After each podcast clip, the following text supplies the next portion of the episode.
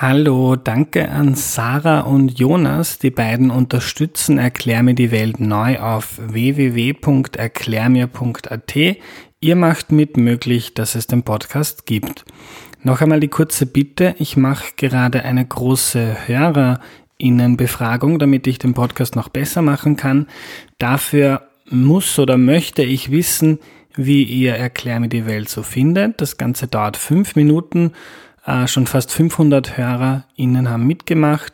Vielen Dank dafür. Wer das noch nicht gemacht hat, die Adresse findet ihr in meiner Instagram-Bio in der Podcast-Beschreibung oder ihr geht direkt auf tinyurl.com slash Befragung 2020. Das ist tinyurl.com slash Befragung 2020.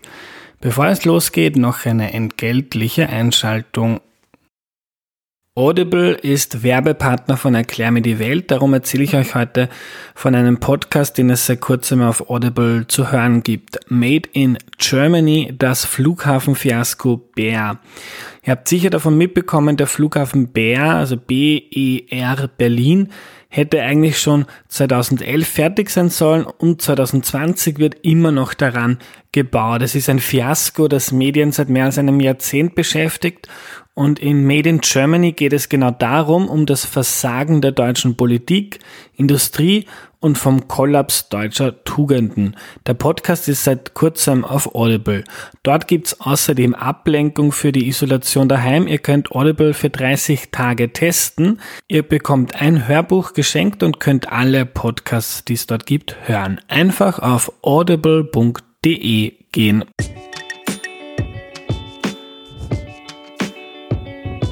Hallo, ich bin der Andreas und das ist Erklär mir die Welt, der Podcast, mit dem du die Welt jede Woche ein bisschen besser verstehen sollst.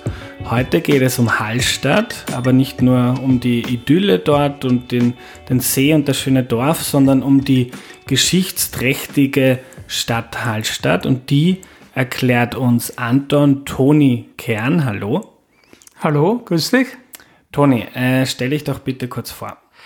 Ja, ich bin Toni Kern. Ich bin Prähistoriker, das heißt Urgeschichtler, arbeite am Naturhistorischen Museum in Wien, bin dort Direktor der prähistorischen Abteilung und äh, neben vielen, vielen anderen Aufgaben äh, ist eine meiner Wirkungsstätten auch in Hallstatt, die Erforschung des Hallstätter Gräberfelds und mit anderen Mitarbeitern in meiner Abteilung äh, arbeiten wir überhaupt am gesamten Komplex Hallstatt, am Archäologieort Hallstatt und so untersuchen wir auch das prähistorische Bergwerk, das älteste Salzbergwerk der Welt. Mhm. Und Prähistorie oder Urgeschichte, wo fängt die an oder wo hört die auf? Die Urgeschichte ist die Geschichte ähm, wo es noch keine Schrift gibt. Ja, das ist natürlich äh, verschieden auf der ganzen Welt. Hier bei uns in Europa ist es also die schriftlose Zeit. Das heißt, eigentlich die, das Auftre vom Auftreten des Menschen an äh, bis in die Römerzeit, wo eben dann schon vereinzelte schriftliche Quellen dann auftauchen.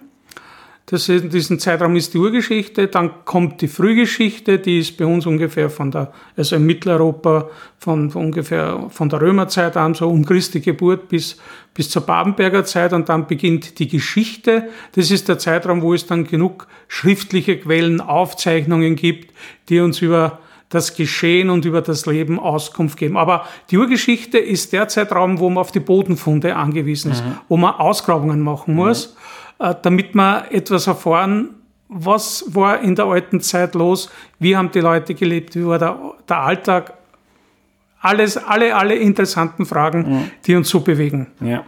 Ähm, ich glaube, der erste Gedanke vieler Hörerinnen und Hörer bei Hallstatt ist erstmal Tourismus, äh, chinesische Touristen, vielleicht ein schönes Dorf mit See. Hängt das, dieser ganze Wirbel um Hallstatt, auch mit der, mit der Geschichte zusammen oder ist das einfach nur, weil es so wunderschön ist dort? Naja, man muss das schon äh, äh, ein bisschen quer durch die Zeiten sehen. Ne? Also äh, jetzt im Nachhinein betrachtet kann man sagen, Hallstatt war immer schon ein Hotspot. Weil durch das Salz, das dort seit 7000 Jahren gefördert wird, ähm, ist Hallstatt äh, relativ früh, äh, wenn man das mit heutigen Worten bezeichnen würden, auf der internationalen Bühne tätig, weil die haben das Salz natürlich auch für den Eigenbedarf, aber überregional äh, gefördert und auch gehandelt und verkauft sozusagen. Und wir haben ja durch die Ausgrabungen äh, sehr schön den Nachweis im Hallstätter Gräberfeld, dass die Hallstätter, die alten Hallstätter schon zur Hallstatt Kontakte in die Welt hinaus gehabt haben, nicht? Und, und äh, deswegen ist es Hallstatt, ähm, obwohl das dort so abgeschieden ist, im Salzkammergut war das immer schon verbunden mit der großen weiten Welt. Dass jetzt in unserer modernen Zeit ja, der Tourismus äh, gekommen ist und vor allem in den letzten Jahren äh, die, die Gäste aus dem ostasiatischen Raum, das ist eine andere Entwicklung. Kommen wir zu dieser Geschichte. Nach Hallstatt ist ja sogar eine, eine Zeit, eine Epoche benannt, die Hallstattzeit. Was hat es damit auf sich? Naja, das war so.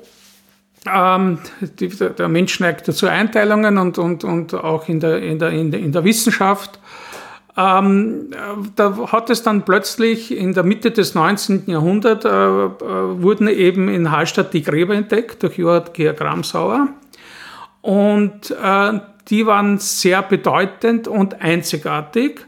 Und so hat man 1874 an einem Archäologiekongress beschlossen, den Zeitraum der älteren Eisenzeit, das ist also von 800 bis 400 vor Christus, Weben wegen der tollen und, und, und, und fantastischen Funde nach Hallstatt nach diesem Fundort zu benennen. Und so ist Hallstatt zum namengebenden Fundort für diese ältere Eisenzeit geworden. Und wir sprechen von der Hallstattzeit oder Hallstattkultur dann. Mhm. Und mit Hallstatt Kultur meint man jetzt nicht nur, ähm, wie die Menschen dort in Hallstatt gelebt haben vor langer Zeit, sondern das ist ja äh, das ist etwas, das sich über größere Regionen zieht ja. und dann den Titel Hallstatt Kultur bekommt. Hallstatt ist eben der Name für die gesamte ältere Eisenzeit in ganz Mitteleuropa.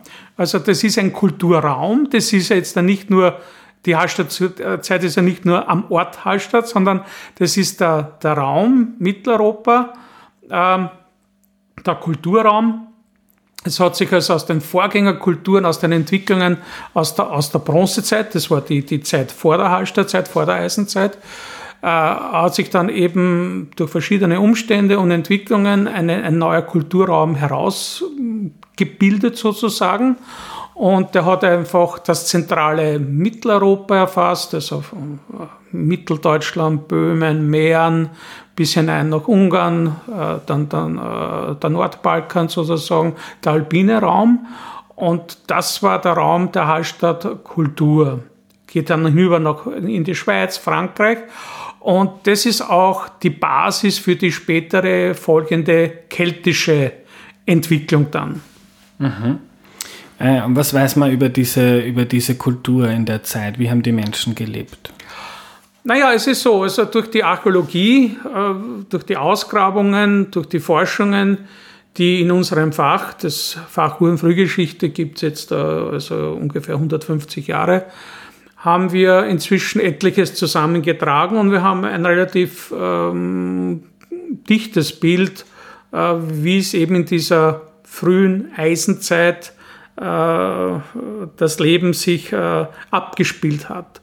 Äh, wenn ich da sage, die frühe Eisenzeit heißt das einmal, also das ganz signifikante ähm, neue Material oder warum diese Epoche so wichtig ist oder interessant ist, ist dass Eisen äh, im Alltag ähm, das äh, tonangebende sozusagen Material wird.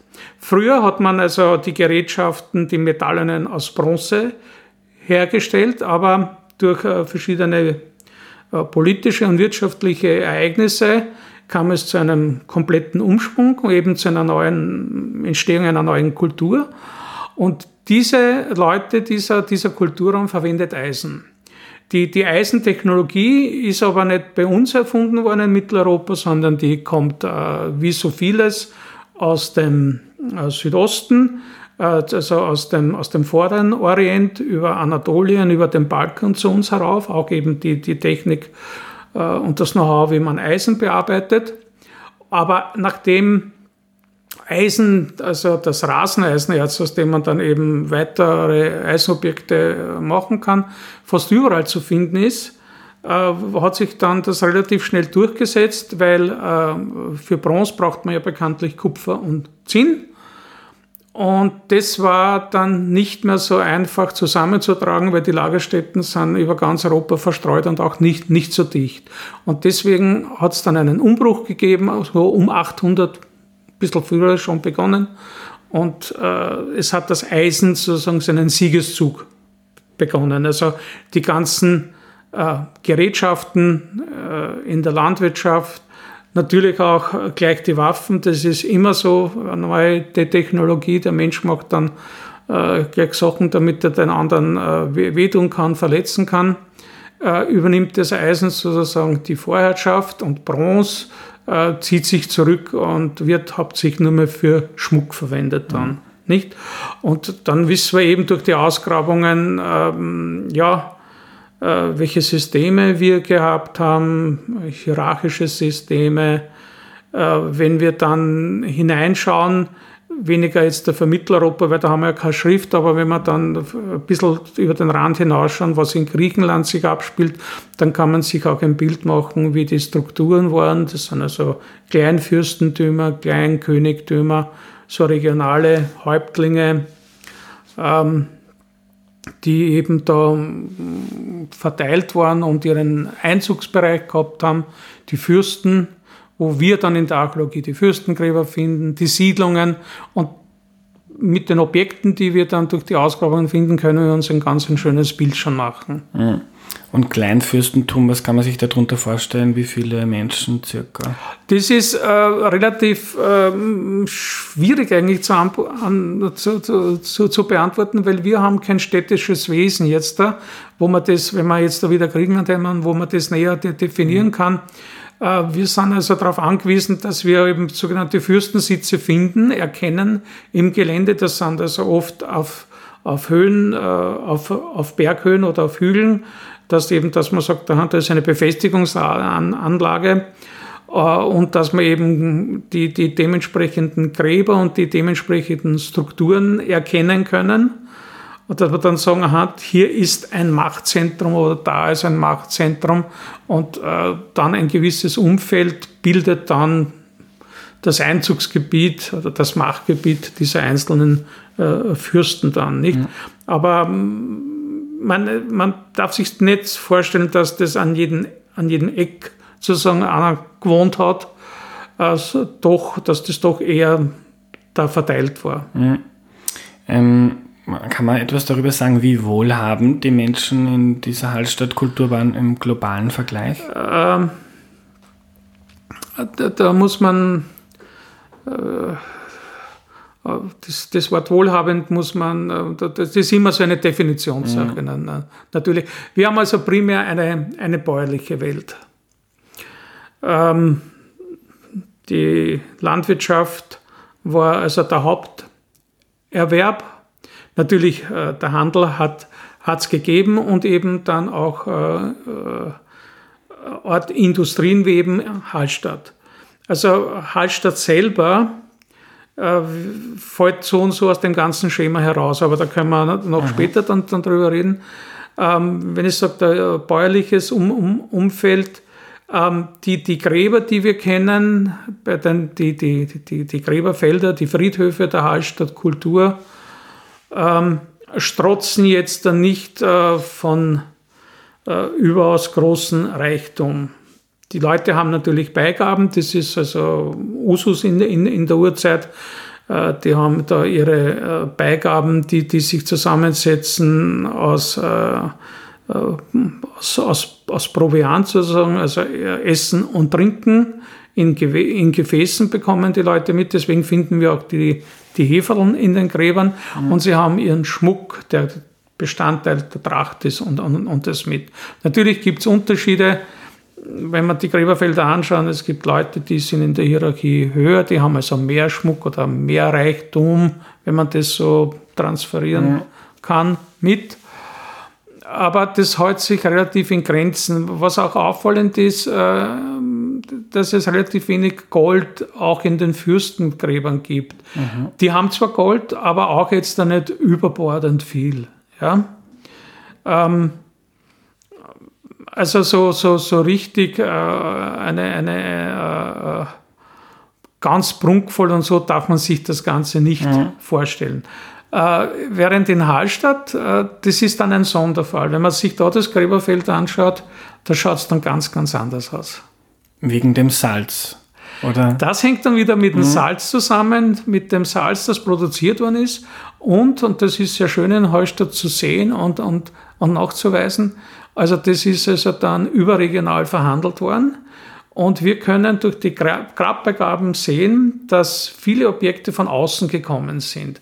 Aha. Also wir haben oft Objekte, die eben nicht aus, dem, aus der nahen Umgebung oder aus dem unmittelbaren Heustadtraum kommen, sondern die wirklich von außen kommen. Nicht? Also das sind Objekte zum Beispiel äh, Elfenbein, äh, Glas, Bernstein. Das sind Sachen, die gibt es bei uns nicht. Die kommen äh, jetzt über Handel und Zwischenhandel von außen nach Hallstatt herein. Also heißt nicht, dass die Hallstätter jetzt da Salz gefördert haben und bis nach Afrika oder Indien gehandelt haben, sondern über das Handeln haben sie sich dann diese Sachen kaufen können. Nicht? Mhm. Und da, wenn man sich das Gräberfeld anschaut in, in, in Hallstatt, da gibt es äh, wirklich viele Unikate, sei es jetzt da in den Tongefäßen, aber vor allem im Schmuck, äh, Objekte oder in den Bronzegefäßen, die bis jetzt wirklich nur in Hallstatt gefunden worden mhm. sind. Da gibt es keine Vergleichsfunde woanders. Also wir, wir haben eben ein anderes Bild oder, die, oder diese Gesellschaft unterscheidet sich sehr wohl von der bäuerlichen Umwelt, die herum sozusagen existiert zu dieser Zeit. Mhm. Ähm, äh, wir kommen jetzt dann gleich zum Salz. Das geht nicht, über Hallstatt reden, ohne über Salz zu sprechen. Aber äh, was mich noch interessieren würde, wäre das Thema Ernährung. Kann man äh, durch Ausgrabungen oder andere Dinge was etwas über die Ernährung der Menschen damals sagen? Ähm, wir haben, wir können für eine gewisse Gruppe können wir sehr, sogar ganz genau sagen, was sie gegessen haben. Und das ist jetzt ähm, für die Bergleute, äh, weil wir im Berg, das Salz äh, konserviert ja die organischen Reste, äh, angefangen Holz, Leder, Fell und eben auch äh, das, was der Mensch sozusagen ausscheidet. Und äh, so konnten wir auf der einen Seite feststellen in den äh, äh, Resten, äh, dass eben die, die über Jahrhunderte lang, also die, die Hallstätter, einen Eintopf, die Hallstätter Bergleute, einen Eintopf gegessen haben, ähm, der sich aus, aus Bohnen, Gerste und Hirse zusammengesetzt haben. Das Ganze wird mit einer, in einer Suppe, wo eben Fleisch drinnen gewesen sein muss, weil wir haben auch die Knochen gefunden, ähm, haben das einen deftigen Eintopf gegessen. Das äh, gibt noch ähnliche Speise, äh, Speisen im Alpenraum, das sogenannte Richard. Das ist also mit dem, was wir da an Essensresten gefunden haben, ziemlich gleich. Und da, da wissen wir ganz genau sozusagen, was die gegessen haben. Ja?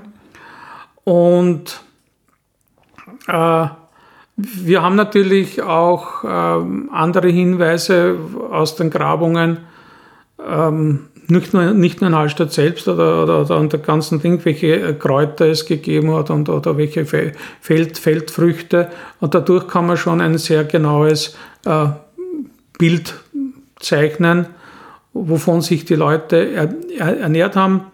Ähm, Wild war nicht so oft am Teller, das war aber eher auch nur für die, für die Eliten und für die höheren ja. Schichten äh, wahrscheinlich. Außerdem, wenn man, wenn man also ständig auf der Jagd ist, äh, schießt man das Ganze wieder weg. Also irgendwann wird das einmal ja. ganz, ganz dünn. Äh, natürlich hat es äh, natürlich schon äh, Viehzucht gegeben. Äh, Schweine, äh, Schweinemast, Ziegen, Schafe, Rinder, alles ist da und eben viel Getreide. Mhm. Und wie kann man sich das bei der Ausgrabung vorstellen, wenn du sagst, äh, man findet auch Ausscheidungen so, hey Toni, ich habe einen Haufen Scheiße gefunden? naja, im, im, im, Berg, im Berg erhält sich eben alles und mhm. die haben halt auch ihre Nischen gehabt, wo sie ihre, ihr, ihr Geschäft verrichtet mhm. haben. Und so. Und das kann man nachher dann untersuchen. das kann man und, und, und, und, Jahrhunderten. untersuchen. Mhm.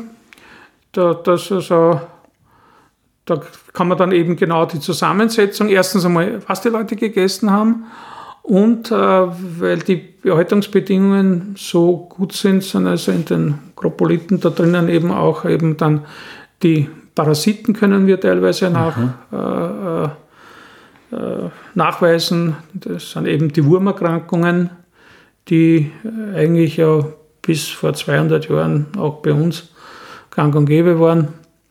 Und äh, so können wir uns schon ein ganz ein relativ gutes Bild davon machen. Mhm. Gut, kommen wir zum Thema Salz. Erzähl uns etwas über den Salzabbau in Hallstatt, bitte. Das Salz ähm, ist eine ganz wichtige Geschichte. Hallstatt, und zwar, das beginnt schon lange vor der Hallstattkultur, äh, schon also von heute weggerechnet vor, vor 7000 Jahren. Äh, weil es gibt äh, Funde, die wurden bereits im 19. Jahrhundert gemacht. Hirschgeweihhaue äh, wurde im Bergwerk damals gefunden. Wir haben also C14, also Radiokarbondaten gemacht und festgestellt, das ist etwa um 5000 vor Christus wurden solche Geräte zum Salz, also zum im Bergbau verwendet. Und auch andere Steingeräte, Steinbeile, Steinäxte. Das ist der Beginn sozusagen der Salzförderung in Hallstatt. Wir nehmen an, wie, wie, also die Vorstellung, wie, wie hat der Mensch überhaupt das Salz gefunden in, in, in Hallstatt. Nicht? Wir nehmen an, dass, dass, dass das, das Wild verfolgt hat.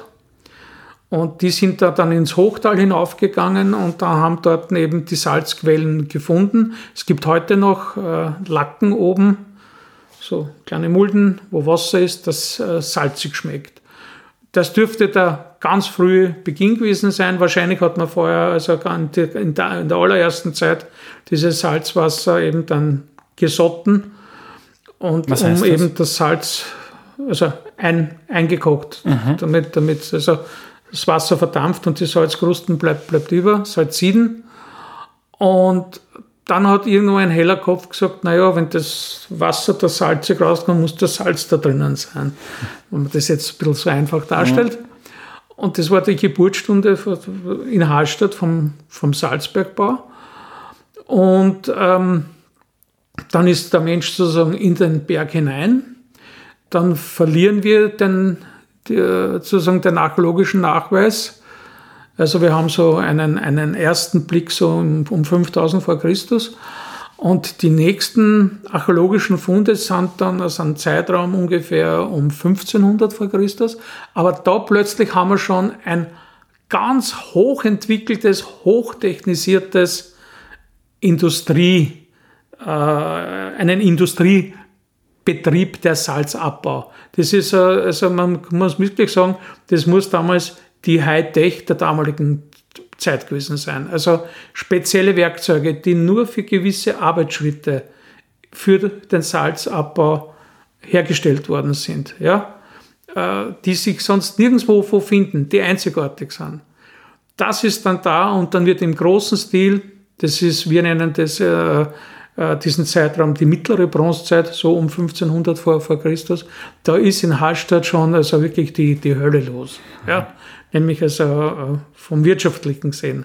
Und damals muss schon, wir haben leider, muss ich sagen, nur die Funde im Bergwerk, wir haben leider äh, kein Gräberfeld, wir haben leider keine Siedlung dazu, damit wir ein bisschen mehr dazu sagen mhm. können.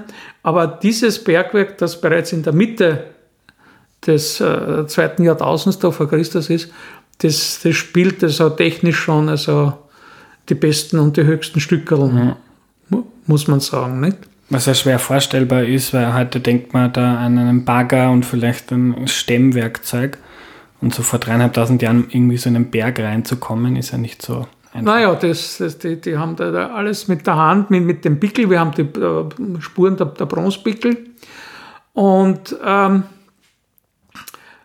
das, äh, das, der Zufall will es, dass in Hallstatt die, das Salz relativ nahe an der, an der Oberfläche ist. Wir haben ja äh, das Salzvorkommen im, im alpinen Raum geht ja eigentlich, beginnt ja eigentlich bei uns da im Wienerwald und geht ja bis in die Schweiz hinüber. Nur ist es die meiste Zeit tief, ganz tief unten.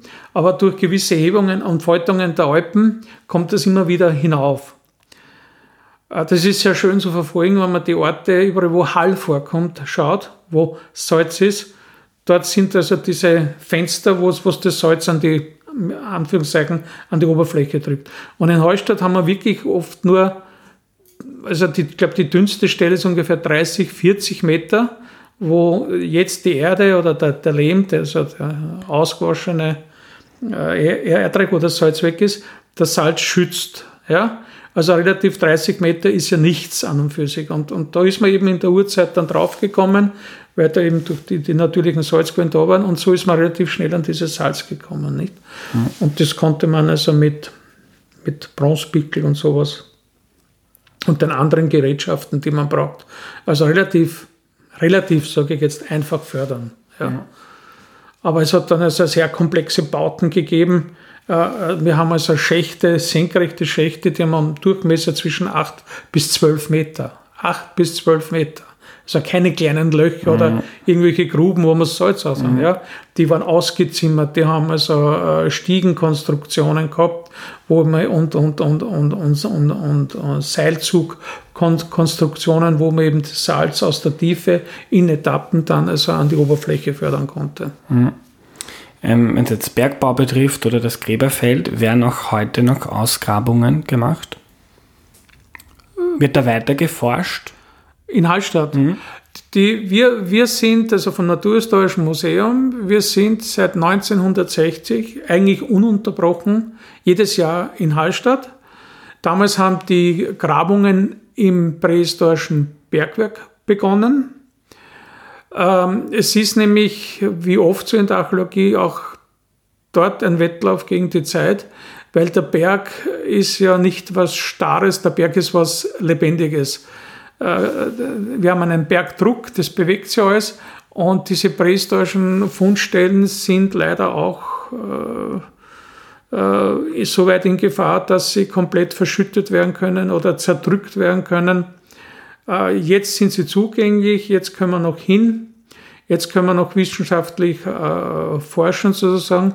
Also müssen wir so dieses, äh, diese Möglichkeit auch ausnutzen, wenn wir wenn wir was wissen wollen und, und, und so haben wir es alljährlich unsere Ausgrabungen im Bergwerk. Und ähm, beginnende, am Beginn der 90er Jahre haben wir dann am Gräberfeld die Ausgrabungen wieder aufgenommen. Da wurde auch eine, eine große Pipeline, äh, eine Wasserleitung gelegt für, für, für ein, für ein Kraftwerk, für ein kleines. Und das ist quer über das Gräberfeld gegangen und das war dann auch quasi eine, eine, eine Rettungsgrabung. Und ähm, seitdem graben wir auch am Gräberfeld, das heißt das Naturhistorische Museum, die prähistorische Abteilung. Wir sind jeden Sommer draußen in Hallstatt und, und machen unsere Feldarbeit sozusagen. Mhm. Und kannst du ein Beispiel geben, was man da in letzter Zeit noch Neues herausgefunden hat? Naja, wir haben äh, vor allem wenn man, wenn man mal äh, das, im, das Grabungsgeschehen im Bergwerk uns anschauen, äh, haben wir jetzt äh, diese ganze frühe Zeitphase, also der mittleren Bronzezeit, das ist ein Ergebnis der letzten 20 Jahre. Das war vorher, haben wir da ein anderes Bild gehabt. Wir haben viel mehr Einblicke jetzt bekommen äh, zu den technischen Details. Wir haben zum Beispiel die älteste Holzstiege Europas, wenn nicht der Welt drinnen gefunden. Eine riesige, so fast 10 Meter lange Konstruktion. Äh, wunderbar erhalten, wie wenn es frisch aus Holz konstruiert worden wäre. Äh, also wir haben äh, da jetzt da viel mehr Einblick gewonnen, wie eben schon in der Bronzezeit das Salz gefördert worden ist. Und bei den Grabungen am Gräberfeld haben wir auch Einblick gewonnen, Ähm, weil im Gegensatz zu den alten Grabungen, die im 19. Jahrhundert stattgefunden haben, haben wir auch das Menschen, die, die, die menschlichen Überreste, die, die Knochen, die Leichenbrände äh, zur Verfügung zur wissenschaftlichen Untersuchung. Und da können wir jetzt über das Leben der Menschen mehr sagen. Wir können also über die, die ganzen Altersstrukturen, über die Krankheiten ein bisschen äh, mehr erfahren. Äh, natürlich auch über die Beigaben. Es ist interessant, es gibt jetzt in Summe über 1600 Gräber in, in, in Heustadt, aber es gibt keine zwei gleiche Gräber. Die, also die Zusammensetzung der Funde ist immer verschieden. Die Fundobjekte, meine, die, die, die, die Kleiderspangen, die Fibeln, die Nadeln, alles ist, kommt immer wieder vor, aber die Kombination ist immer wieder eine andere. Oder bei den Keramiken gibt es immer wieder überraschend neue Formen. Oder wir entdecken immer wieder Formen, wo wir sagen, das ist also Import von außen. Ja? Also äh, es vergeht kein Jahr, wo wir nicht mhm. wirklich was Neues haben. Und ja. das ist das Schöne an, an, an Hallstatt. Und äh, ich glaube, ähm, es ist also ganz, ganz wichtig, ähm, äh, dass wir äh, uns also da auf einen Platz sozusagen konzentrieren und möglichst viel äh, Wissenswertes also herausholen. Ja? Weil das äh, nicht nur für die lokale Geschichte, sondern auch für die Geschichte äh, der Menschen in, in, Mitteleuropa oder in Europa ganz, ganz wichtig ist. Diese frühe äh, Geschichte der, der, der, Industrie, überhaupt der, der, der Entwicklung eigentlich der europäischen Geschichte, weil man da schon den Kontakt zu den verschiedenen Kulturen und Völkern hat. Also das ist sehr wunderschön in Heustadt zu sehen. Danke für deine Zeit, Toni. Bitte gerne.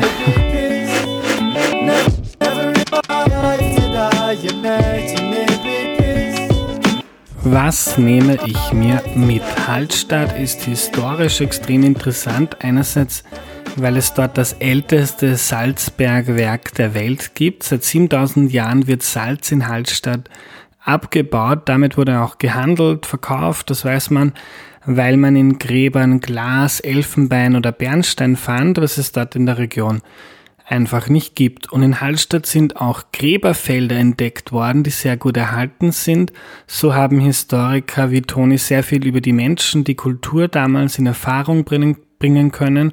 Und das ist der Grund, warum eine eigene Epoche in Europa, die Hallstattzeit, eben nach Hallstatt benannt worden ist. Wenn du kurz dran bleibst, gibt es noch ein paar Tipps von Toni für deinen Hallstatt-Besuch. Ich war vor kurzem selber dort. Es sind schon wieder sehr viele Menschen da, aber es ist einfach wunderschön und beeindruckend. Wenn dir diese Folge gefallen hat, hör dir mal Folge 93 an. Da war Sabine Ladstätter zu Gast, auch eine Archäologin, und die hat ganz allgemein erklärt, ähm, was die Archäologie eigentlich ist. Sabine hat mir dann auch Toni Kern als Gast empfohlen. Danke dafür noch einmal. Am Ende noch die Bitte, nimm dir schnell fünf Minuten Zeit und mach bitte mit bei der Hörerinnenbefragung. Die URL ist tinyurl.com slash Befragung 2020. Danke und zum Abschluss jetzt noch die Tipps von Toni. Letzte Frage, wenn man sich für diese Dinge interessiert, über die wir gerade gesprochen haben äh, und jetzt Hallstatt besucht, hast du Tipps, was sollte man sich anschauen? Naja, wenn man nach Hallstatt fährt, einmal primär mal den Ort einmal, der, der ist ja wirklich also malerisch schön, muss man sagen. Ähm, dann gibt es, also nicht sehr, sehr, sehr groß Hallstatt, ja. Ähm, dann, wenn man dann sagt, es gibt einmal auf jeden Fall ein sehr nettes Museum, wo äh, in Zusammenarbeit mit dem Naturhistorischen Museum äh, äh, haben wir das also eingerichtet, wo eben diese ganze Geschichte, diese 7000-jährige Geschichte aufgezeigt wird. Äh, ich glaube, der Besuch lohnt sich auf jeden Fall weil man wirklich was erfährt und das ist ein, äh, äh, jetzt äh, kompakt, aber nicht ermüdend. Also die Zeit vergeht so im Flug, wenn man da durchgeht und man kommt dann doch also mit einem äh, positiven Wissen mhm. heraus. Dann kann man sich also, äh, dann heißt berühmt auch für seinen Kaner, für das Beinhaus mit den bemalten Schädeln Das war so eine Tradition, das hat also vor 200 Jahren begonnen. Und Kana heißt, das heißt so, oder was Kar heißt Kana? Karna ist ein, ist, ist ein Fachausdruck und ist das Beinhaus, wo eben, weil der Friedhof so klein ist und der Platz so klein ist, werden also alle 25, 30 Jahre Knochen herausgenommen, werden dann gereinigt und die werden dann aufgelegt im Beinhaus sozusagen. Und da hat sich in Hallstatt vor ein paar hundert Jahren äh, irgendwer mal begonnen, diese Schädel zu bemalen, mit Mustern zu versehen, Namen hinaufzuschreiben und die, das kann man sich dort, dort anschauen.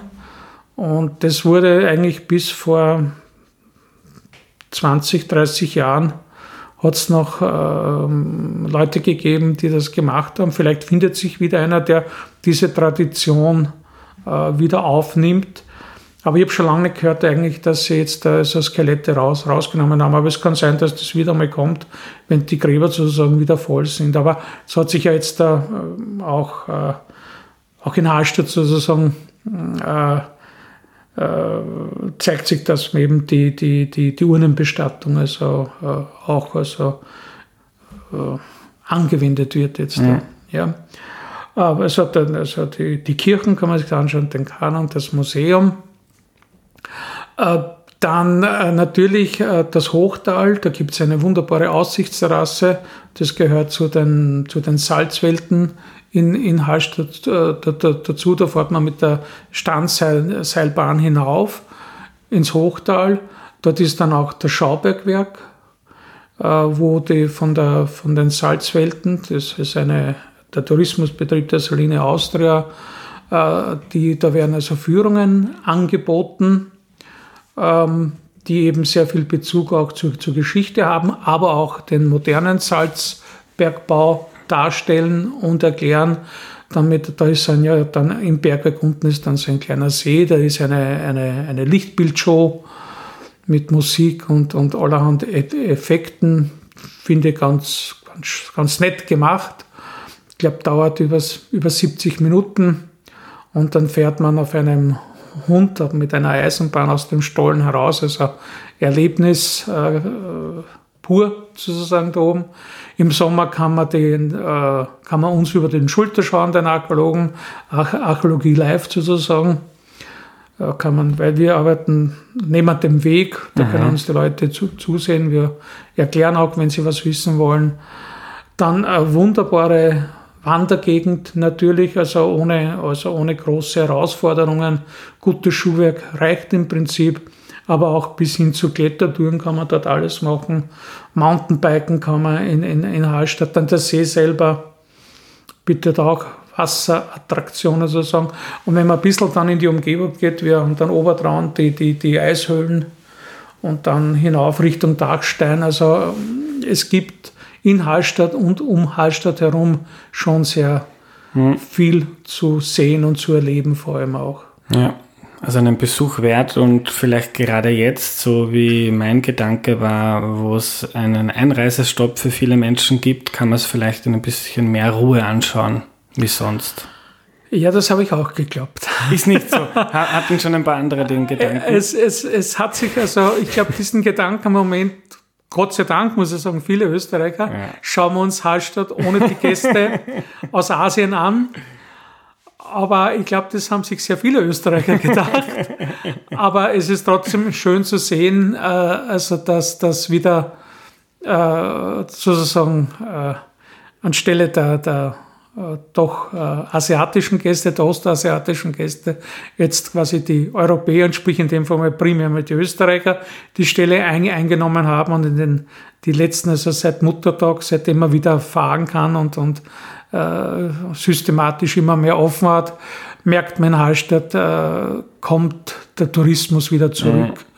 Mhm. Auf der Seestraße tummeln sich wieder die Leute die Wirtshäuser, die Gasthäuser haben wieder offen und, und die alle anderen Geschäfteln halt auch, die was ja. halt so dazugehören.